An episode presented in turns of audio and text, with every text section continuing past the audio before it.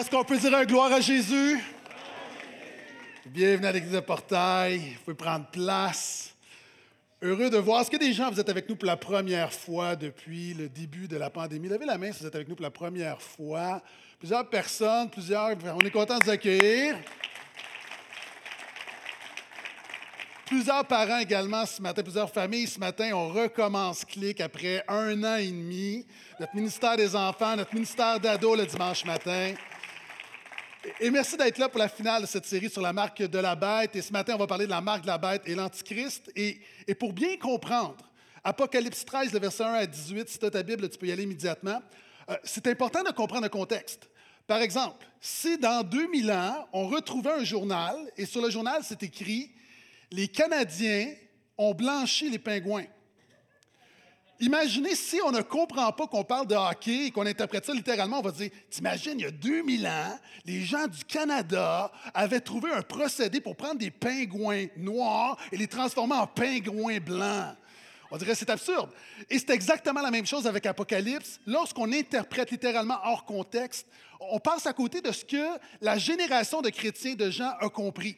Donc, c'est ce qu'on va voir. Et d'emblée, la Bible enseigne, et je vais te le démontrer, que l'Antichrist n'est pas tant un gouvernement mondial futur qu'un mouvement social présent. L'enseignement biblique massivement nous dit que l'Antichrist est un mouvement social présent pas tellement un gouvernement mondial futur. Donc, on va en parler. Et, c'est important de le dire parce que, alors que beaucoup de chrétiens, euh, vous savez, c'est très sensationnaliste hein, de parler de, de, l'Antichrist. Et, la Bible est beaucoup plus sobre. Et alors que beaucoup de chrétiens regardent, regardent et attendent, euh, c'est important de comprendre ce que la Bible enseigne parce que ça me fait penser dans ces films où, euh, vous savez, dans une maison, les, les, gentils vont se barricader, puis regardent les méchants parce qu'ils pensent que les méchants vont arriver. Finalement, le méchant est déjà caché dans le garde-robe. Et alors que beaucoup de chrétiens, particulièrement dans ces temps dans lesquels on est, regardent au gouvernement mondial futur, ils passent complètement à côté du mouvement social qui se déroule présentement autour de nous. Donc, c'est ce qu'on va voir, et sans plus tarder, Apocalypse 13, versets 1 à 18, euh, un message avec des, des, choses très importantes, très délicates ce matin. Donc, on reprend, on s'est laissé la semaine dernière. Puis je vis monter de la terre une autre bête. Elle avait deux cornes semblables à celles d'un agneau et elle parlait comme un dragon. Elle exerce tout le pouvoir de la première bête en sa présence et elle fait que la terre et ses habitants se prosternent devant la première bête, dont la blessure mortelle a été guérie. J'en ai parlé la semaine dernière, c'est quoi la blessure mortelle qui a été guérie? Notre espoir n'est pas dans la politique. Je t'invite à l'écouter, écouter le message de la semaine dernière. Cette bête-là, elle opère de grands signes jusqu'à faire descendre le feu du ciel sur la terre à la vue des hommes. Elle séduit les habitants de la terre par les signes qu'il lui fut donné d'opérer devant la bête, en disant aux habitants de la bête, en disant aux habitants de la terre par les signes qu'il lui fut donné, je reprends le verset 14, ça va aller mieux là. Elle séduit, oui, les habitants de la terre par les signes qui lui fut donné d'opérer devant la bête en disant aux habitants de la terre de faire une image de la bête qui a été blessée par l'épée et qui a survécu.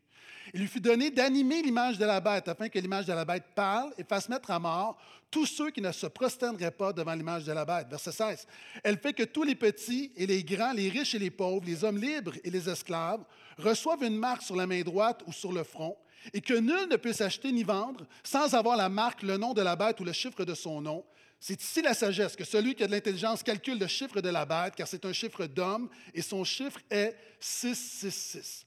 Et la première chose qu'on voit verset 11, donc au tout début, puis je vis monter de la terre une autre bête. Elle avait deux cornes semblables à celles d'un agneau et elle parlait comme un dragon. On voit que la bête est spirituelle. On voit ici une deuxième bête. Tu te rappelles la semaine dernière qu'on a vu la première bête?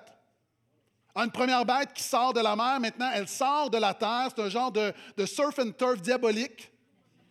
Hein, un maire et terre au restaurant, une queue de homard avec un filet mignon. Euh, ici, on voit qu'il y a deux bêtes. Il y en a une qui sort de la mer et une qui sort de la terre. Et pour les gens de l'époque, Jean écrit pour les églises d'Asie mineure, et tout ce qui vient de la mer, c'est le pouvoir impérial, c'est la politique.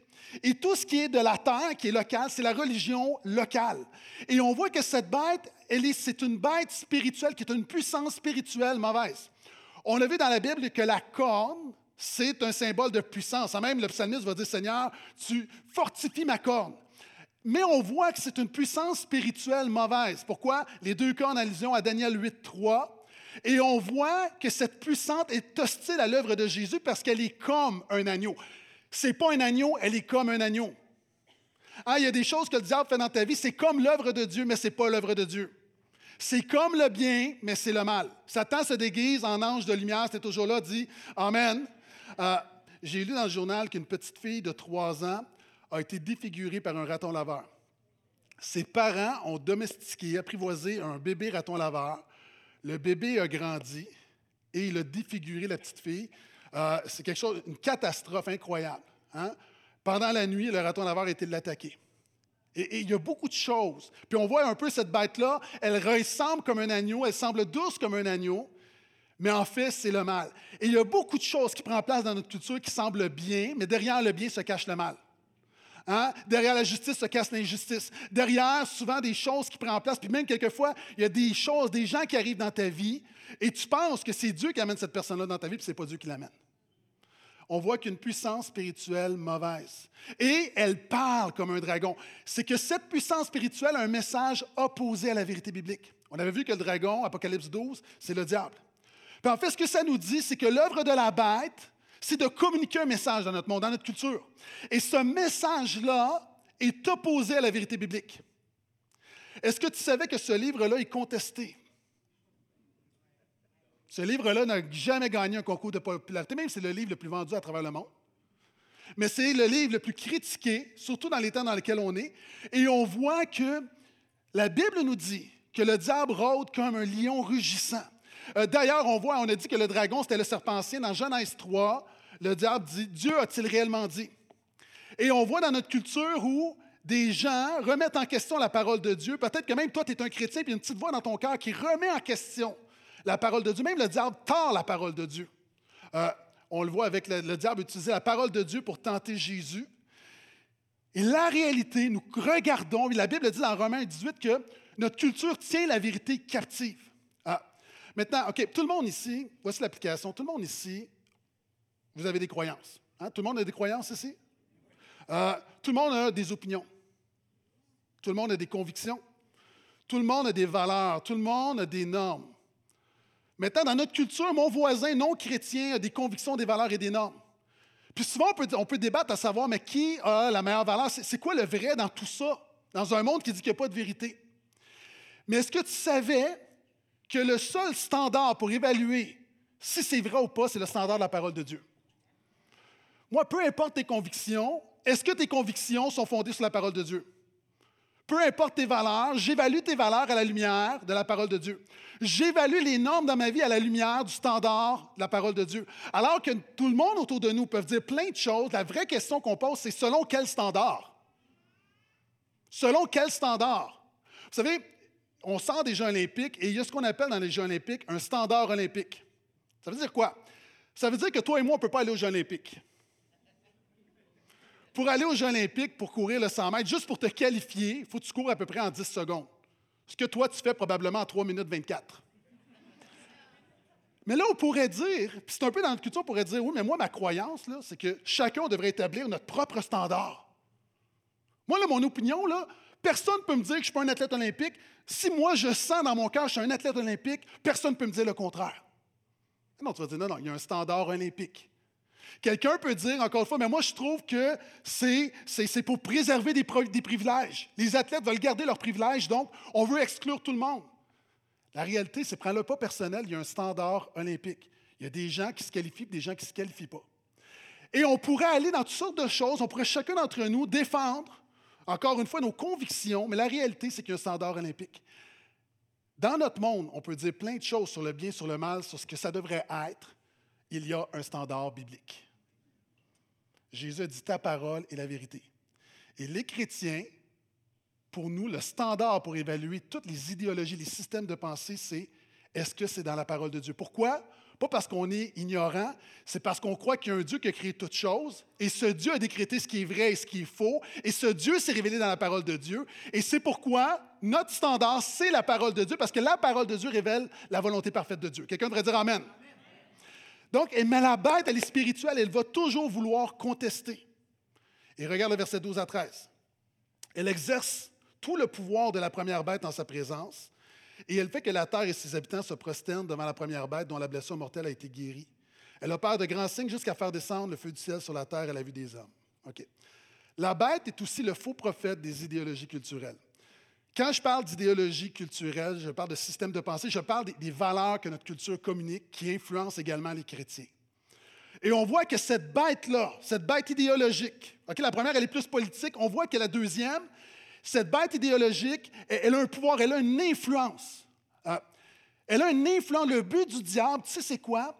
C'est de paganiser notre culture. Nous, on parle d'évangélisation, mais est-ce que tu savais que quelqu'un, quelque part, fait une œuvre de paganisation? C'est quoi le paganisme? Le paganisme, c'est un système de pensée qui, veut faire une fusion de tout ce qu'il y a dans le monde. depuis toujours, le paganisme, depuis le Jardin d'Éden jusqu'à aujourd'hui, dans les philosophies de ce monde, on veut faire une fusion entre le Créateur et la création. Vous savez, nous, les chrétiens, on dit qu'il y a une différence entre le Créateur et la création. On peut se servir de la création, mais on adore le Créateur, on ne fait pas l'inverse. Dans notre culture, on, fait on veut enlever Dieu. On veut enlever Dieu. Vous savez que dans l'hymne national du Canada, présentement, on travaille très, très fort, puis ça s'en vient, on veut retirer toute mention de Dieu. Puis on dit, car ton bras s'est porté l'épée, on dit que ça, c'est oppressif. On ne peut pas faire ça. Donc, on veut l'enlever. Présentement, on va le voir dans notre génération, ce n'est pas un mythe, ça, s'en vient. Euh, dans le paganisme, on veut, on veut enlever toute distinction entre la création et le créateur, toute distinction entre l'homme et la femme. On le voit présentement. Euh, euh, j'ai, un de mes amis qui fait son doctorat dans une grande université et on lui a demandé, il a remis sa thèse, on lui a redemandé de réécrire sa thèse parce qu'on a dit qu'à chaque fois qu'il parlait de Dieu, il employait le nom masculin il. Puis on a dit tu dois écrire il et elle. Donc tu ne peux pas dire Dieu, il est le Tout-Puissant, tu dois dire il slash elle est le Tout-Puissant. C'est un choix idéologique. Ça, vient de quelque part. Euh, donc, on veut, puis ça, dans le paganisme, c'est comme ça depuis toujours. Donc, la bête veut enlever toute distinction entre l'homme et la femme, entre l'humanité et la nature. Euh, vous savez, au Québec, il y a la rivière Macpie sur la côte nord. On lui a donné le, statut de personnalité juridique. Donc, il y a une rivière. Moi, j'aime les rivières, hein, j'aime la création. Dieu a créé le monde. Là. Puis il faut en prendre soin. OK? Mais cette rivière-là, maintenant, c'est une entité, une personnalité juridique. Elle a des droits, elle a les droits de couler, elle a le droit de, poursuivre le gouvernement. Euh, c'est la première fois qu'on voit ça. Donc, mais vous voyez, derrière ce que tu lis dans le journal, il y a une idéologie païenne de vouloir enlever toute distinction entre l'humanité et la nature, entre le bien et le mal. Hein, ça fait 50 ans, on nous dit que la pornographie, c'est bon, qui ne fait pas de mal, peut juste faire du bien notre société est hyper hypocrite parce que le plus gros fournisseur de pornographie de la planète, qui est à 10 minutes d'ici, OK? On l'a tout à coup, on, s'est rendu compte qu'il n'y avait pas de, on faisait pas de tri, puis plein de vidéos de pornographie infantile, de viol. On dit non, non, c'est bien. Malheur à celui qui appelle le bien mal et le mal bien. Voyez-vous, il y a un paquet de trucs où notre culture, il y a une idéologie. Non, non, vivre et laisser vivre. Mais les victimes là-dedans. On fait cette, bête-là fait une fusion entre les religions. On va dire, hein, c'était vrai à l'époque, on va dire, il y a plusieurs religions qui mènent tous au même Dieu. C'est pas vrai, ça. OK, sûr là, que tu es en fréquentation avec une jeune fille, ou une moins jeune fille, ou peut-être ton anniversaire de mariage. Je veux pas. Euh, la prochaine fois, dans ton souper galant, ta prochaine date, amène-la à la belle province. Puis sort lui le même argument, le même argument idéologique. Ça dit ben, chérie, j'aurais pensé que tu m'aurais emmené un plus beau restaurant. Dis-lui, sais-tu quoi? Il y a plusieurs restaurants, mais c'est toujours la même nourriture. Non, il y a différentes qualités de nourriture. Euh, le christianisme présente une qualité de salut que personne n'offre, le salut par grâce. Donc, la bête, oui, on, on peut célébrer le salut par grâce. Et le christianisme et la Bible, c'est un monde de distinction. Dans notre vision du monde, on fait la distinction entre Dieu et les hommes, entre l'homme et la femme. On fait la distinction entre la création et l'humanité, entre le bien et le mal, pas pour valoriser un au détriment de l'autre, parce qu'on sait que la valeur d'une chose est dans sa particularité. Par exemple, parce que lorsqu'il y a une fusion, ça amène la confusion. Si je t'invite à la maison, manger chez les brasseurs, puis avant le repas, je dis, sais-tu quoi, je prends la salade que je veux t'offrir, je la mets dans le blender, dans le mélangeur, je mets le steak, je mets la sauce au poivre, je mets les petits légumes, je mets le vin. Je dis, en passant, on a de la tarte au sucre. Je te mets la tarte au sucre. Je te mets le café, puis là, je te présente ça. Là, tu dis, ben, pasteur Guetta, mais ça, c'est pas. Je dis, non, non, nous, là, on, est ouvert, il n'y a pas de distinction. C'est exactement ce que fait notre culture avec les idéologies, c'est qu'on mélange tout parce qu'on dit, non, mais tout a la même valeur. Encore une fois, Tu vas dire, ben, parce que la valeur du filet mignon, c'est que de goûter le filet mignon. La valeur de la salade verte, c'est de voir sa belle couleur verte. Puis la, valeur des choses, puis la valeur de la créature, des animaux, de Dieu, de l'homme, de la femme, c'est dans sa spécificité et sa complémentarité. Voyez-vous, il y a une idéologie derrière ça. Puis tu te poses la question, mais, comment ça rentre? OK. Puis là, je, veux être vraiment, vraiment prudent. Ceux qui viennent au portail, qui connaissent, vous savez comment je prêche toujours, c'est important d'être gracieux, d'être compétent. C'est des idées que je dénonce. C'est jamais la souffrance des gens, c'est jamais la réalité des gens. Les gens, là, vous vivez toutes sortes de trucs. Je parle d'idéologie. C'est à ça. C'est ça que je dénonce. C'est ça que la bête va promouvoir. C'est ça qui a des répercussions euh, au niveau, au niveau de, de, la vie pratique. Tu sais comment ces idéologies arrivent? Ça commence dans les universités. Ça passe après ça à Hollywood. Ça va dans les médias. Le gouvernement passe des lois, puis c'est enseigné à l'école. Présentement, ce qu'on vit, puis chaque génération a sa bête. OK? Présentement, ce qu'on vit, c'était enseigné dans les universités dans les années 60. On a commencé à dire dans les milieux universitaires qu'il n'y a pas de normes. Le normatif opprime. On doit déconstruire la société. Que la société, toutes les sphères de la société sont une construction sociale. Donc, on a remis en question, il n'y a pas de vérité. Donc, il n'y a pas de normatif. Ça a amené Hollywood à présenter et à valoriser tout ce qui est alternatif. Et ensuite, tu sais qu'est-ce qui est arrivé? Dans les médias, on a commencé à dire que ce que souvent on déclarait comme vrai, que ça, c'est oppressif. Et ça, ça a un effet, une répercussion sur le législatif. Est-ce que tu comprends comment ça fonctionne là? OK? Ça part du normatif à valorisation de l'alternatif, qu'on déclare tout ce qui est normatif comme oppressif, puis ça devient dans le législatif, puis là, après ça, c'est enseigné à l'école. C'est pourquoi l'État dit que c'est l'État qui a le droit d'enseigner ton enfant sur la sexualité, puis pas toi. C'est pour ça qu'on prend ton enfant de première année. Puis là, moi, je ne suis pas un conservateur fini. Il y a juste quelque chose. Moi, j'ai toujours cru qu'en tant que parent, c'était mon rôle d'enseigner mes enfants, d'enseigner l'éducation à la sexualité, c'était mon rôle de papa et de maman. Mais l'école me dit non. Pourquoi? Théorie critique de suspicion. Les parents, ce qu'on a, la, la construction sociale qu'on a sur la sexualité, on doit la déconstruire.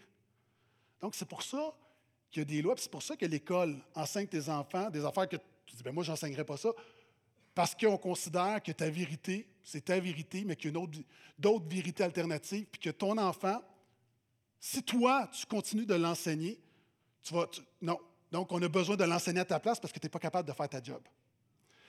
Donc, ça, c'est la bête. Tu vois, il y a une alliance idéologique et politique.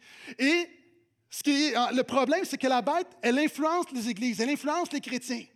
On vit penser l'eau. C'est pourquoi on dit qu'elle fait descendre le feu du ciel. Ce qu'on veut dire, c'est qu'elle est, un, est un prophète. C'est un faux prophète, c'est comme Élie. D'ailleurs, plus loin, dans Apocalypse, Apocalypse 19, 20, elle est appelée le faux prophète. Jésus va dire, faites attention, hein? les faux prophètes vont venir à vous. Donc, ils vont avoir l'air des agneaux, mais à l'intérieur, c'est des loups ravisseurs. Puis ce que ça nous dit ici, au verset 12 et 13, c'est que les chrétiens, on est influencés. Vous savez, la culture n'est pas neutre, elle nous paganise. Toi, là, le chrétien, elle te paganise. Alors que nous, on débat est-ce qu'on devrait évangéliser le monde ou pas. Pendant ce temps-là, on se fait paganiser. On veut nous rendre le plus païen possible. C'est quoi être un païen? C'est que la culture, la bête, veut démontrer, veut faire paraître la vérité anormale et le péché normal. Le rôle de la bête, c'est quoi? Avez-vous remarqué comment est-ce qu'on décrit les chrétiens dans les émissions de télévision? mais moi, je ne suis pas comme ça. On veut nous faire paraître comme anormal. Puis avez-vous vu comment tout ce qui est anormal, on veut, le considérer. Tout ce qui est péché, on veut dire, mais non, c'est normal. On est, regarde les commerciaux, regarde les réseaux sociaux, regarde tout ce qui prend place. Euh, écoute les chansons. Est-ce que tu réalises qu'une œuvre de paganisation, on, on, veut te passer un message? Il y a quelque chose de. On pense souvent que c'est neutre, mais non. Et toi, tu penses que parce que tu viens une heure à l'église par semaine, que vraiment tu as compris alors que tu te fais paganiser pendant 200 heures? Pour ça que c'est important d'être un chrétien mature qui connaît la parole de Dieu, qui lit la parole de Dieu, qui est capable de l'aller par lui-même, qui ne dépend pas d'un pasteur d'une heure par semaine. Parce qu'on voit que la bête est le faux prophète des idéologies culturelles. Et la bête, elle a, elle a deux stratégies. Regarde le verset 14, sa première stratégie. Elle séduit les habitants de la terre par les signes qui lui fut donné d'opérer devant la bête en disant aux habitants de la terre de faire une image de la bête qui a été blessée par l'épée et qui a survécu. La stratégie numéro un de la bête dans notre culture présentement, c'est la séduction. Moi, quand j'ai eu ma première date avec ma femme, je me suis présenté sur mon plus beau jour. ça a pris du temps avant qu'elle découvre mes péchés. Mes défauts, pourquoi? J'étais en mode de séduction. Et ce que la Bible nous dit, c'est là, là. L'œuvre de séduction, c'est que le diable va rendre les idéologies culturelles attrayantes. Pourquoi? Parce que, vous savez, on veut pas être, les chrétiens, on, veut être, on est pour la tolérance. Jésus a dit d'aimer notre prochain. On est pour le respect. Jésus a dit même d'aimer nos ennemis. Donc, un chrétien intolérant, irrespectueux, ce n'est pas biblique. Ce n'est pas, pas, pas le message de Jésus. Donc, on veut être tolérant, on veut être respectueux. On est pour la liberté. On est pour vivre et laisser vivre. On ne veut pas imposer nos convictions. Moi, j'ai des convictions. Je ne veux pas te les imposer, mais impose-moi pas tes convictions. OK? Donc, vivre et laisser vivre. Jésus a dit Pourquoi hein, regardes-tu la paille dans l'œil de ton voisin puis tu ne vois pas la poutre dans ton œil? Donc, les chrétiens, on, comprend ça. On est pour, la justice. On, veut, un monde plus juste. On veut l'équité. La Bible dit qu'il n'y a pas ni homme ni femme. Ça veut dire que le chrétien n'est pas misogyne, il n'est pas sexiste. Ce n'est pas être chrétien, ça. Donc, il y a des, idéologies qu'on voit. Puis après ma barre, on se dit ben oui, ça fait du sens. C'est séduisant. Mais derrière, souvent, les idéologies culturelles, il y a un paquet d'autres trucs qui viennent qu'on n'est pas conscient après ma barre. Vous avez déjà entendu parler du cheval de Troie? Dans l'Antiquité, la guerre avec les Grecs, puis bon, on arrive à Troie, puis on offre un, cheval, puis les hey, sont, sont gentils. Puis on rentre le cheval dans le village, mais il y a l'ennemi dans le cheval. Puis moi, je le vis continuellement où, je vois, je réfléchis, je vois des situations culturelles, puis je dis après ma barre, Waouh, c'est séduisant. Puis après ça, on me passe d'autres choses. Puis le diable, c'est ça, le diable influence les chrétiens en rendant des choses séduisantes, mais il nous passe autre chose. Hein, j'ai déjà dit, au, porteur, on est vraiment pro-justice, on a un comité. Puis moi, j'ai un des, un des pasteurs, j'avais pas honte, j'ai pas honte de dire, tu sais, Black Lives Matter. Mais quand tu vas sur le site, puis tu te rends compte que c'est écrit explicitement qu'un des rôles, c'est de déconstruire la famille traditionnelle, je dis, hey, wow, wow, moi, moi j'ai signé contre le racisme, j'ai pas signé contre ça. J'ai pas signé contre ça. Puis là, ça ne veut pas dire que tout est mauvais, je dis juste qu'il y a quelque chose après ma barre qui est bon, mais il y a d'autres choses derrière. Vous savez, dans beaucoup d'idéologies conspirationnistes, où les gens vont, même des chrétiens embarquent là-dedans, derrière ça, il y a une idéologie d'extrême droite. Il y a du racisme. C'est mal, c'est mal. Euh, mais souvent, il y a quelque chose comme, on ne veut pas être intolérant, comme par exemple, la culture nous dit que l'homosexualité ne se change pas parce qu'on est homosexuel de naissance.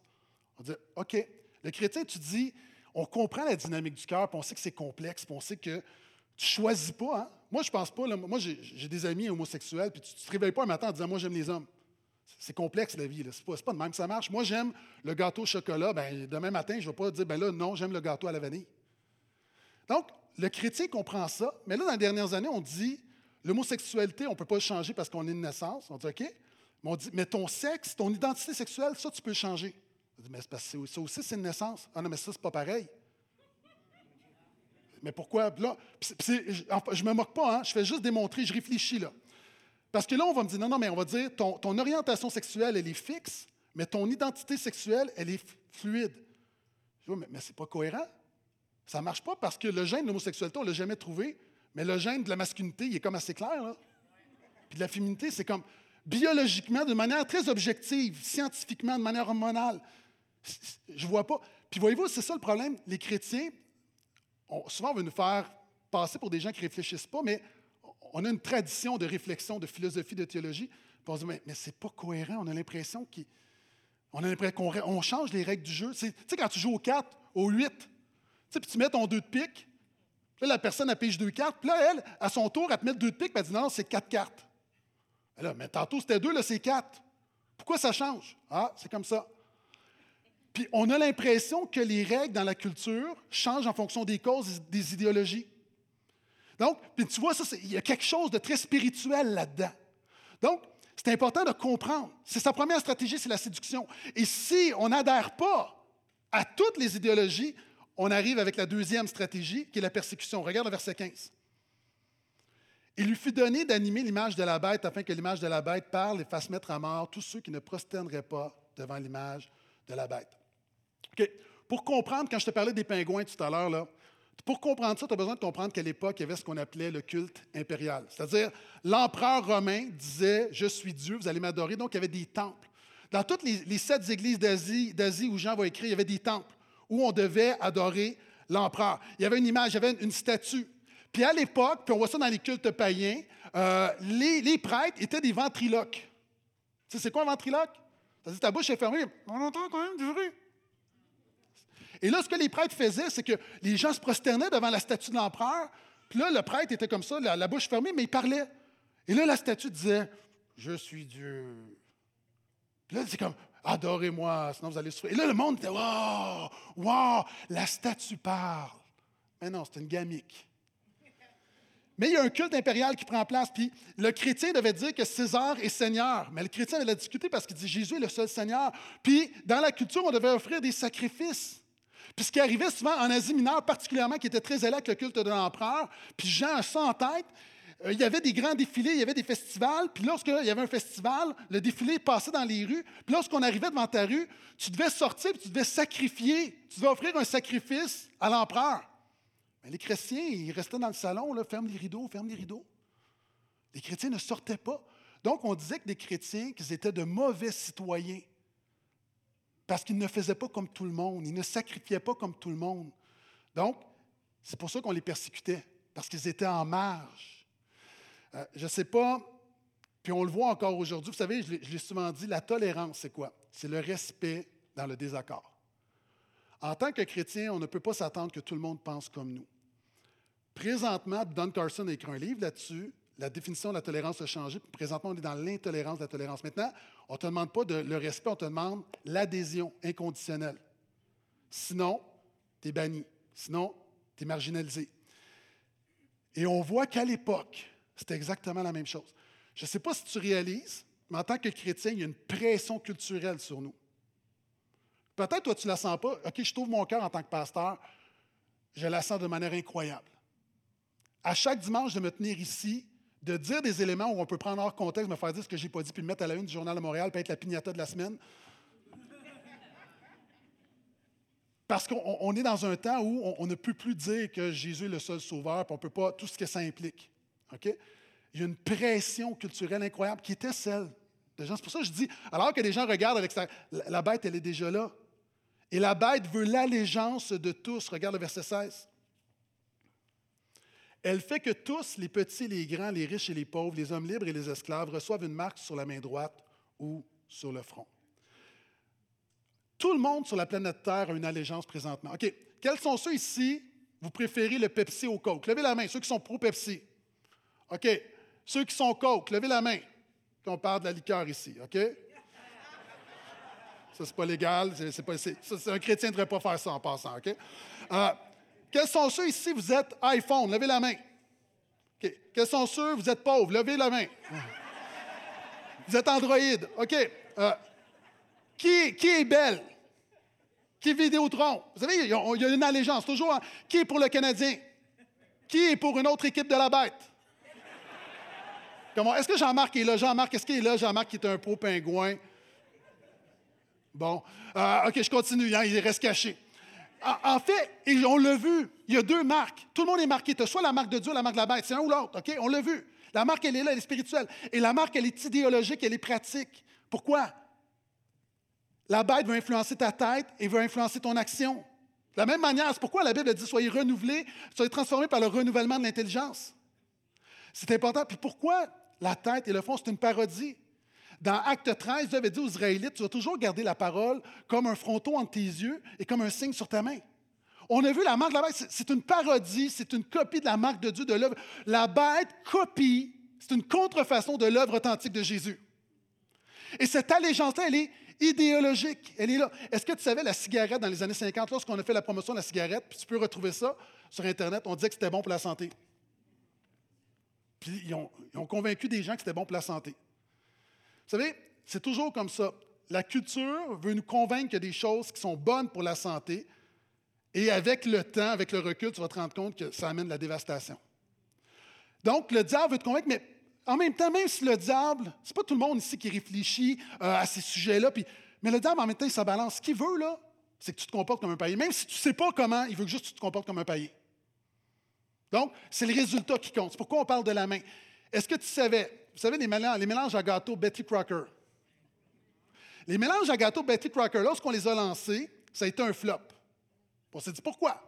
Dans les années 50 encore, parce que les, mères de famille, lorsqu'on leur a vendu ça, ils se sentaient coupables d'arriver puis de prendre le mélange puis de mettre seulement de l'eau.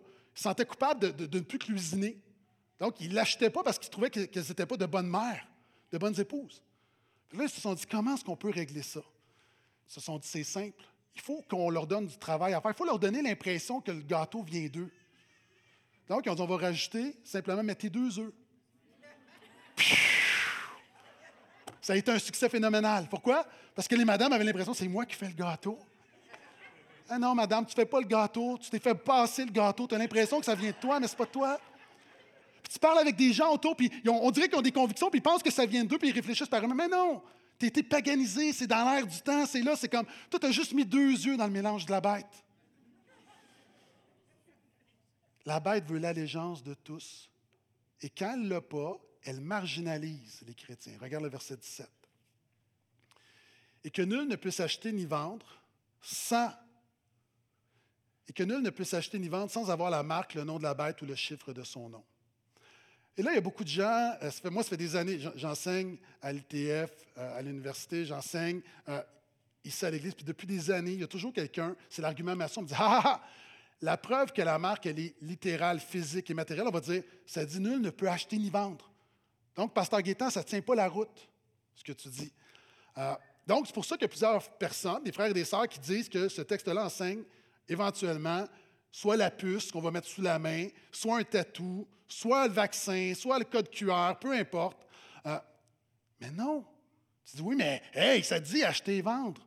Oui, mais quand Dieu dit dans Isaïe 55 et 1, venez acheter chez moi de l'eau et du vin sans rien payer, est-ce que Dieu s'est parti un dépanneur? Non, c'est un, symbole de salut par grâce. Quand Jésus dit dans Apocalypse, Apocalypse 3, 18, Viens acheter chez moi de l'or éprouvé par le feu. Quoi, tu vas faire un virement bancaire à Jésus? Jésus, est-ce que tu prends Visa? Est-ce que tu passes par Amazon? Tout le monde comprend que un, on, parle d'un commerce, c'est une, illustration commerciale pour parler de communion. Donc, dans la Bible, vendre et acheter, c'est un symbole de communion. Ce qu'on dit ici, puis là, les premiers chrétiens, là, encore une fois, c'est important de comprendre ce qu'eux vivaient. À l'époque, en Asie mineure, pour participer à la vie commerciale, tu devais appartenir à une association ou une guilde. Donc, c'est-à-dire qu'il y avait des associations, comme aujourd'hui, de vendeurs, d'acheteurs, peu importe, peu importe ta job, il fallait que tu fasses partie d'une association. Et ces associations-là étaient très allées sur le culte de l'empereur. Ils faisaient des banquets, puis sacrifiaient des, viandes. Donc, sacrifiaient des, aux idoles, puis après ça, on mangeait le steak qu'on avait sacrifié aux idoles. Et je ne vais pas vous offenser, mais ça virait en orgie. C'était dans les cultes païens. Puis là, on disait, on adore l'empereur. Bien, les chrétiens, ils n'y allaient pas. Donc, les chrétiens ne pouvaient pas faire partie des associations. Le résultat, c'est qu'ils ne pouvaient ni acheter ni vendre. Et en Asie mineure, encore une fois, à Éphèse, il y avait des marchés où pour rentrer au marché, avant d'entrer, il fallait que tu offres un sacrifice à l'empereur. En passant, là, je te le dis, les autres étaient sérieux avec, avec vraiment le sacrifice à l'empereur. Il fallait pour rentrer, ton prix d'entrée, c'était d'offrir un sacrifice. Là, le chrétien arrivait et dit, ben non, ben, dans ce cas-là, tu ne rentres pas, tu ne peux pas acheter ni vendre. Puis quand tu rentres, quand tu avais faire ton sacrifice, tu sais qu'est-ce qu'on faisait? On te mettait un genre de petite étampe, ça, sur la main ou sur le front. Comme aujourd'hui, quand tu vas dans un festival ou quand tu sais, quand tu es rentré, là, dans les mariages. Là, il ne va pas dire que le mariage, c'est la marque la bête. Mais c'est ça que les gens ont compris. Donc, en fait, là, ce texte-là, qu'est-ce qu'il enseigne? Il n'enseigne pas la marque de la bête qui est en train de se faire une machine qui se fait à Houston on parle que la bête va tenter de marginaliser les chrétiens. Et alors que des chrétiens sont fâchés parce que je ne prêche pas que justement il y a une machine à Houston qui va les tenir captifs, pendant ce temps-là, tu passes à côté de la marginalisation présente qui se passe dans notre culture. Frères, sœurs, est-ce que vous êtes conscient de ce qui se passe présentement envers les chrétiens? Est-ce que tu lis les journaux? Vous savez, les chrétiens, on a des exemptions de taxes. Les églises, on a des exemptions de taxes. Parce que historiquement, on reconnaît qu'on fait le bien. Bon, banque alimentaire, on, contribue au tissu social, les personnes âgées, tout ça. Donc, le gouvernement, là, les exemptions, parce qu'il sait que ce qu'il économise, ce que ça coûte en exemption de taxes, en fait, il économise, c'est du monde qui ne se retrouve pas au CLSC. Ah, exemple. Donc, c'est un calcul. Donc, c'est payant pour le gouvernement. Mais là, de plus en plus, on dit on doit retirer les exemptions de taxes aux églises. Cette semaine, dans le journal, ça disait que quand tu fais un don dans les églises, tu fais un don, dons de charité. Présentement, il y a un mouvement pour exclure les églises des dons de charité. On se dit, ben pourquoi? Pourquoi qu'on ferait ça? On est une société laïque. Pourquoi, on aiderait les croyants à financer leur croyance dans un vieux barbu? Citation littérale du Journal de Montréal de cette semaine. Euh, présentement, les, églises, on n'est pas, le gouvernement a dit qu'on ne devait pas appliquer le passeport vaccinal. Euh, parenthèse en passant, là. Au portail, là, puis dans les églises, c'est le reflet de la population, c'est le reflet de la société. Donc, ça veut dire qu'on a à peu près 80% Devant moi, j'ai possiblement 80% de, gens vaccinés, 20% de gens qui ne sont pas vaccinés. Euh, ce qu'on a dit, c'est un peu le début de cette message, c'est une conviction personnelle. que la Bible ne nous dit pas, donc c'est une conviction médicale personnelle. Puis si on commence à débattre là-dessus, notre unité n'est plus en, Jésus. Donc, ce qu'on dit, c'est que si, par exemple, toi, tu ne veux pas te faire vacciner, bien, juge pas ton frère qui s'est fait vacciner. Puis si tu ne te fais pas vacciner, c'est ton choix, mais tu n'utilises pas la Bible pour le justifier. C'est un choix personnel. Dis pas que c'est la marque de la bête. Hein. Puis il y a des critiques qui ne se font pas vacciner pour plein de raisons. Il y a des gens qui ont peur des aiguilles. Donc, nous, c'est pourquoi on regardait le passeport vaccinal et on s'est dit, mais de manière ou d'une autre, on ne se sentirait pas à l'aise de l'appliquer. Donc, même si, la majorité des églises au Québec peuvent être, on peut dire, pro-vaccin, est-ce qu'on peut dire à un frère, une soeur qui n'est pas vacciné, tu ne peux pas venir? Mais là, présentement, il y a des gens qui militent pour dire, mais pourquoi les églises? Donc, on devrait l'imposer aux églises? Les églises, c'est vraiment, vraiment pas essentiel. Est-ce que tu savais que présentement, deux fois cette semaine, j'ai vu ça, où on veut retirer le droit de parole, le droit de liberté religieuse au lieu de culte, au pasteur? Moi, présentement, techniquement, j'ai encore le droit de challenger des idéologies puis de prêcher la Bible, parce qu'il y a des droits religieux, m'ont dit, puis même là, la, ligne est très, très mince. Mais présentement, il y a des gens qui disent qu'on devrait, y a des passages bibliques qu'on ne, devrait pas avoir le droit de lire à l'Église présentement, Romains 1 notamment, différents textes. Donc, là, là ce n'est pas des affaires. Encore une fois, je ne veux pas jouer cette carte-là, mais vous savez que je suis un pasteur modéré qui est dans les nuances, qui va être équilibré, qui, veut trouver la ligne, la, ligne de la parole de Dieu. Mais, mais est-ce que tu vois ce qui se passe dans la culture? C'est là, là. C'est là, là. La vague s'en vient. What you gonna do when they come for you? Bon, ça, c'est un.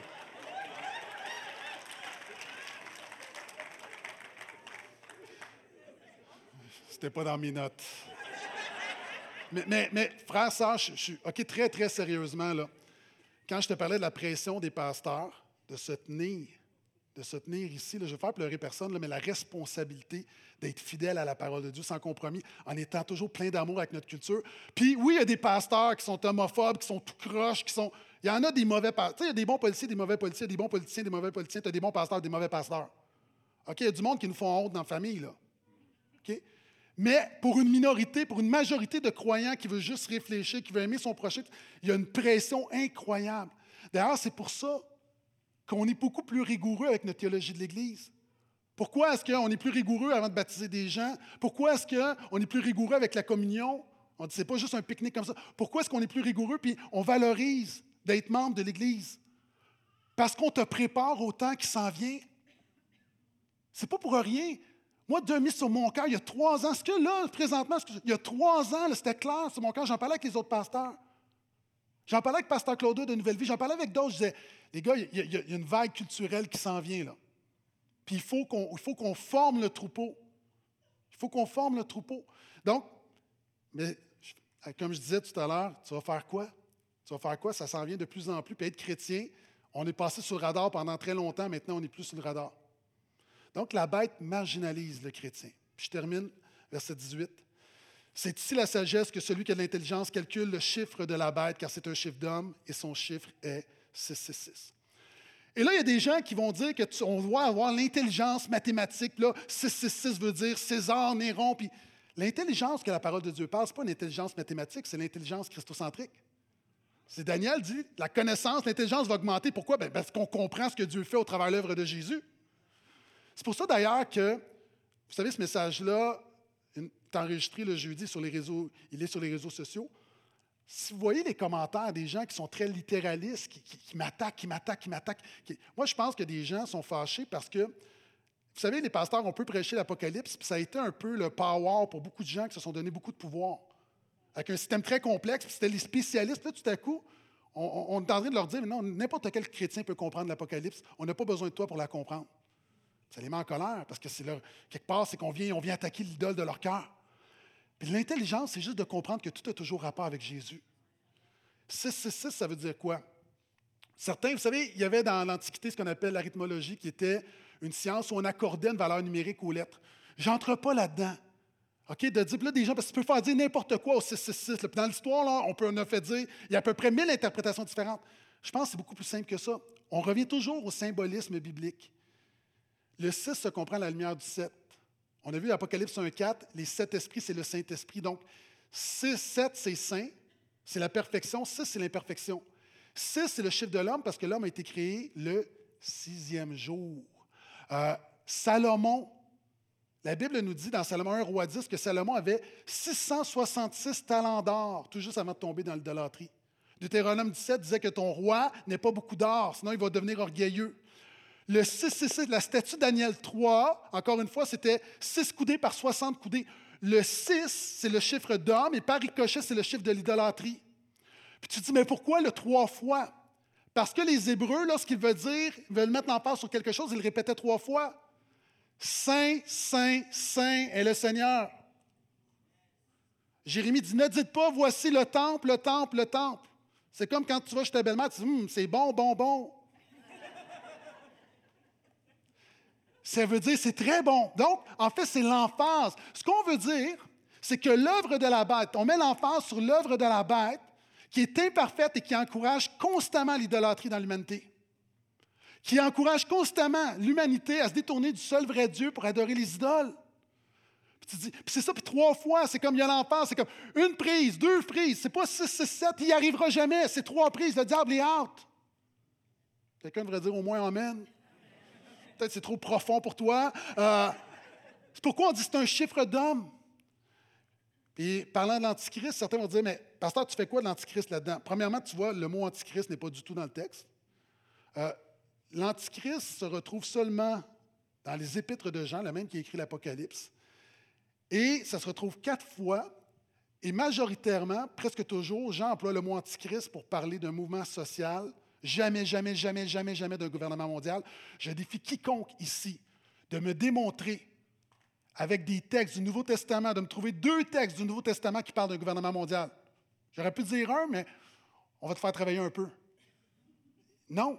Je ne dis pas que ça n'arrivera pas, je ne dis pas qu'il n'y a pas un mouvement politique. On voit que la politique prend de plus en plus de droits, mais, mais c'est la politique, c'est des hommes pécheurs. Donc, je ne suis pas en train de dire que présentement, on vit beaucoup de liberté et que ça va bien. Ce n'est pas ça que je dis. Je dis juste que ce n'est pas ça que l'Apocalypse nous enseigne. Conviction politique, c'est une chose. Mais là, ce que je dis, c'est que le texte ici nous parle d'un mouvement social. Jean dit que l'Antichrist, c'est tous ceux qui n'annoncent pas la bonne nouvelle de Jésus. C'est, il va dire, c'est tous ceux qui nient que Jésus est le Christ. En fait, tous les non-chrétiens, quelque part, sont un antichrist. Va pas dire ça à ta belle-mère, OK? Puis c'est ce qu'on était avant. Jean va dire, je sais qu'il y a des gens qui prennent des références, OK? Donc, tu as ça dans 2 Jean 1, 7, tu as ça dans 1 Jean 2, 22. 1 Jean 4, 3 dit que l'Antichrist, vous avez entendu dire qu'un Antichrist vient, il est déjà, il est déjà, présent. Puis il va dire un petit peu plus loin, 1 euh, Jean 2, 18, qu'il y en a plusieurs. Donc, il y a des gens qui disent, mais pasteur, tu ne crois pas qu'il y aura un personnage à la fin des temps? Ce que je dis, c'est que ce n'est pas clair. Il y a un texte de 2 Thessaloniciens, 2, 3 à 9, qui parle de la personnification du mal. Certains vont dire même, c'est comme, c'est une puissance spirituelle. Peut-être un texte, puis on n'est pas sûr. Donc, ce que je veux dire, quand on parle de l'œuvre de la bête, on devrait beaucoup plus se concentrer sur ce qui se passe maintenant que ce qui va se passer demain. Donc, pendant que l'équipe de louange vient me rejoindre, je termine. On va déborder un petit peu le verset 1. Donc, même si je ne veux pas prêcher le chapitre 14, Dieu voulant, on va le faire l'été prochain, 14 à 22. Je regardais, hein, tous ceux encore peut-être qui ne sont pas convaincus là, que la marque elle est spirituelle, qu'elle n'est pas littérale. Je regardais, voici l'agneau debout avec la montagne, sur la montagne de Sion et avec lui 144 000 personnes qui avaient son nom et le nom de son Père écrit sur leur front. On est tous d'accord que le nom de Dieu ne soit pas écrit sur notre front. Donc, pourquoi Jean revient avec ça? Juste pour être sûr, parce qu'il sait que la tendance, c'est facile. La chair humaine, le sensationnalisme, on veut tellement que ça soit très littéral, puis là, il nous ramène. Puis je veux juste dire en terminant, euh, cinq raisons, six raisons pourquoi je ne crois pas, à la lumière de la parole de Dieu, que la marque, elle est littérale. Pourquoi je prends le temps? Parce que ça a libéré des gens. Des gens qui m'ont écrit, qui m'ont contacté, qui m'ont dit Moi, j'étais terrorisé, puis tout à coup, là, j'ai la marque de Dieu, j'ai le Saint-Esprit. Merci, Pasteur Gaétan. Puis c'est pour ça que je le fais. Il y a du monde ici, déjà dès le premier message, tu l'avais compris. Euh, premièrement, pour des raisons exégétiques. Si la marque de Dieu, elle est spirituelle, celle de la bête, elle doit être spirituelle. Pour des raisons théologiques.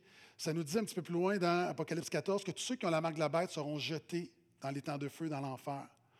Il y a des gens qui disent qu'un chrétien qui recevrait une puce, par exemple, perdrait son salut et serait jeté en enfer. Frères, sœurs, nous croyons au salut par grâce, non par les œuvres. OK? Ça serait une œuvre, c'est une œuvre. Donc, si c'est parce que tu as reçu un vaccin ou pas, puis je sais plusieurs, vous dites, je ne parle pas du vaccin présent, OK? Je ne vais pas faire de débat. La puce ou si recevoir une puce, puis moi, là, OK, recevoir une puce, ça serait salut par les œuvres.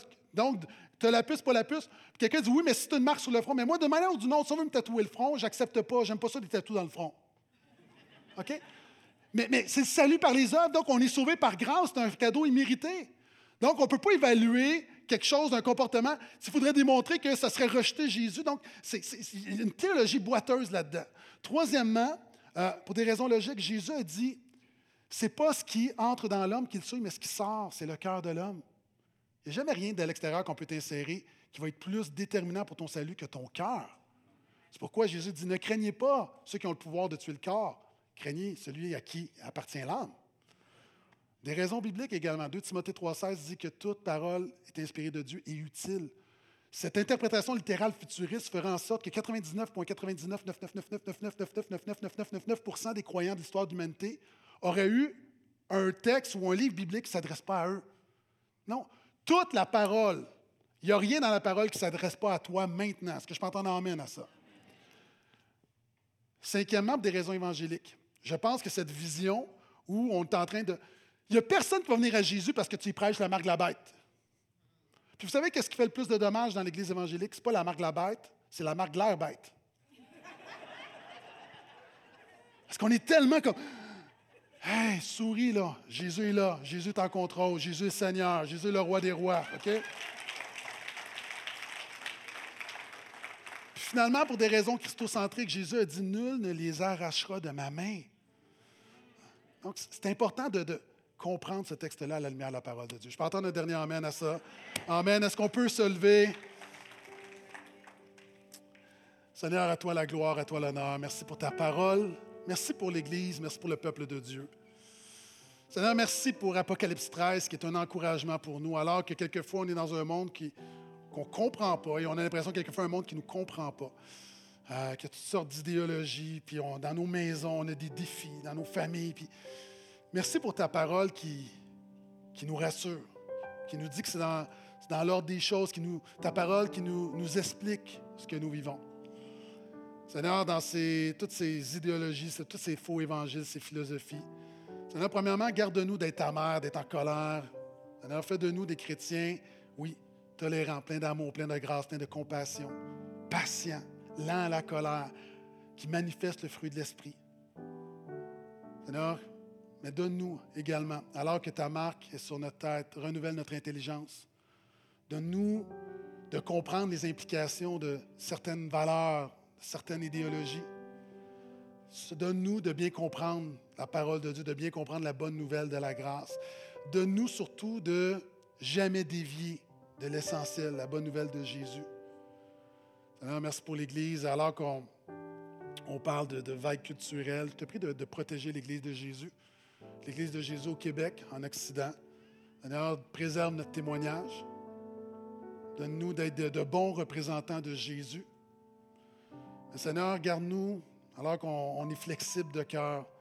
Seigneur, donne-nous d'être ferme sur, la parole de Dieu. Alors que le message de cette Église, c'est de ne pas se compromettre.